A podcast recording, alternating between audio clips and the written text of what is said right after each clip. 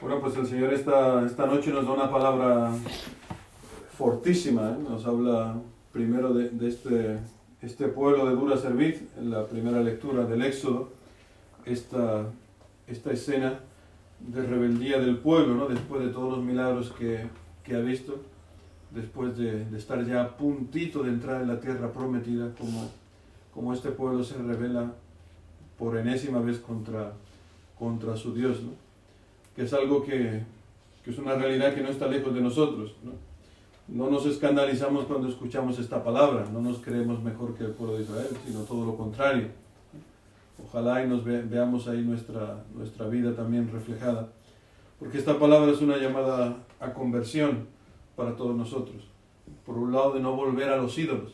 ¿Cuántas veces tenemos esta tentación? ¿no? Volver a los ídolos, volver a los ídolos, pensando que en ellos nos da la vida este becerro de oro, ¿no? El oro, el dinero, los, los afectos, ¿va? es siempre, gira todo en torno a eso, ¿no?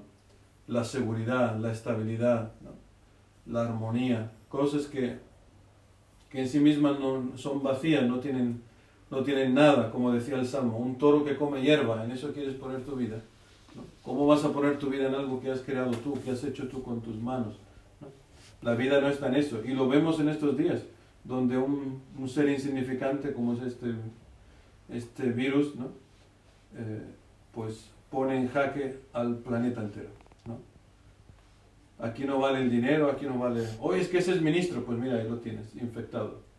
Oye, es que ese es un futbolista multimillonario, ahí lo tienes, infectado.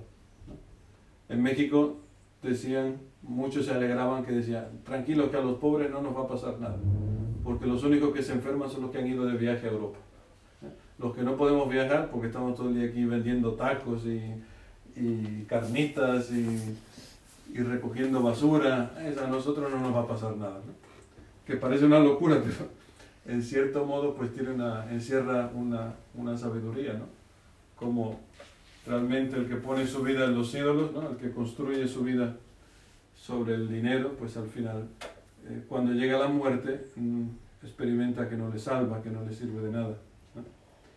Por eso es importante esta llamada a la conversión, también como Jesucristo nos habla en el Evangelio de hoy, que también habla a los judíos, pero nos habla a ti y a mí, a creer, por un lado, eh, a escrutar, nos invita a escrutar la palabra.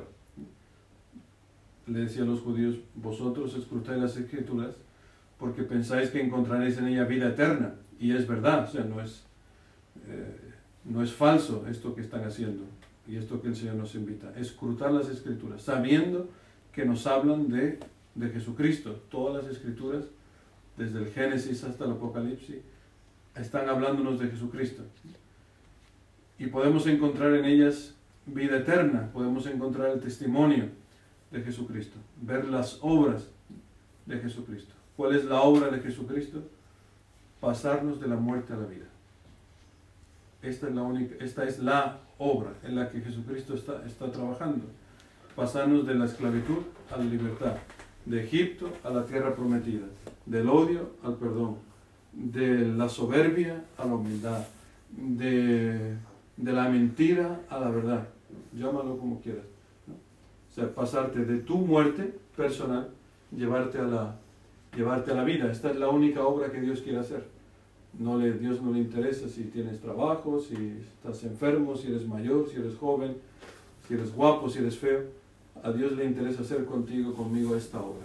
Que tú pases de la muerte a la vida, que puedas celebrar Pascua, que ojalá, pues este año, bien, entre nosotros cuatro, de forma virtual, como sea, pero ojalá podamos celebrar esta Pascua, este paso ¿no? de la muerte a la vida, ¿no? ver cómo Dios pasa en nuestra vida, pasa salvando, no pasa acusando, ni golpeando, ni, ni sino Dios pasa salvando. Pues ojalá ¿eh? que esta Pascua sea, sea única, que no, la, que no la olvidemos en toda nuestra vida, como el pueblo de Israel hasta hoy no se ha olvidado de la Pascua que vivieron en Egipto.